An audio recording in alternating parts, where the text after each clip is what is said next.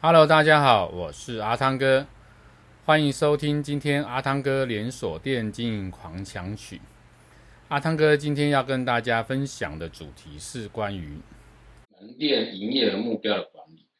呃，我们常常在做营业额的这个达成的时候呢，呃，我们希望设定的目标都能够达成，但是往往啊，有时候呢，不能啊尽如人意。那很多时候，其实在做目标管理之后，你有时候。不能只是哦，在最后的这个紧要关头才去做这个管理。那我们建议大家在做目标管理的时候呢，你必须得在这个呃开始前、中、后，我们都要进行一些管理。比如说开始前，在这个月开始前，也就是前一个月的啊、大概最后几天的时候，就要跟你的店长去沟通啊、第一个。下个月的业绩目标是多少？那请问你的交易客数、你的客单价，你设定是多少？好，那你觉得有没有可能达成？如果有问题，我们提出来讨论，是不是可以去举办一些其他活动来去把你觉得会落差的这个业绩把它达成？好，这是我们在呃营业额目标在开始执行前的一个月。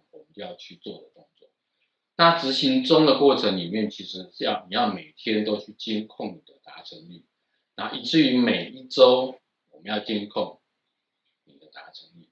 这时候呢，你就要设定的是你的周目标跟你的每天营业额目标。那经由这样控管，你才能够去知道啊，如果业绩有落后达成的情况下，我到底落后是多少？那我们要换算成，如果我把落后的要追回来，我现在每天要做多少营收才可以做到？那过程中有困难的情况下，要随时来去思考，我是不是要举办活动？我是不是要做扣客？我是不是要做其他的这些相关的应对来去达成我的业绩？这就是我们门市业绩目标管理在前中的一个过程。那最后呢，当结束的时候，你一定要做个检讨。检讨我在这个月为什么达成跟为什么没有达成的原因是什么？那如果你检讨出来之后，你就会知道说，其实我中间可能还可以做哪些事情，就能够去呃让我的业绩能够达成。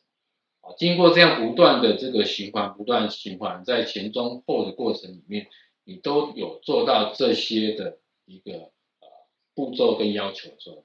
我们在目标管理就会越来越啊精致，然后呢，在后续我们在年度在设定下年度的目标的时候，就会设定的更加精准。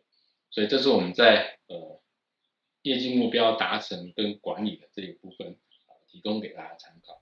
那这这是今天阿汤哥跟大家分享的主题，我们下一个主题见，拜拜。